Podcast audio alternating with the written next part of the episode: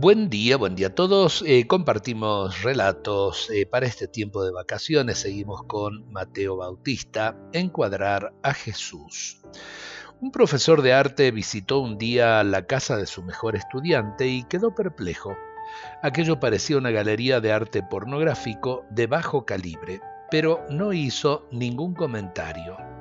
Sí, en cambio, expuso el hecho a su señora, una catequista, y le pidió alguna sugerencia.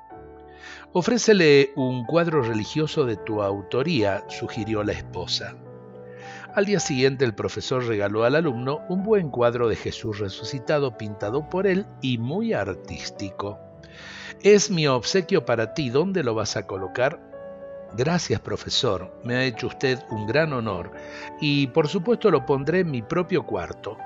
El alumno muy emocionado fue a colocarlo en una pared, pero advirtió que no pegaba bien en ningún sitio, no entonaba al lado de tanta pornografía.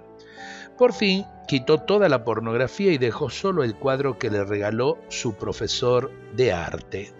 Nos enseña esto que el mal no estorba a Dios, Dios estorba al mal.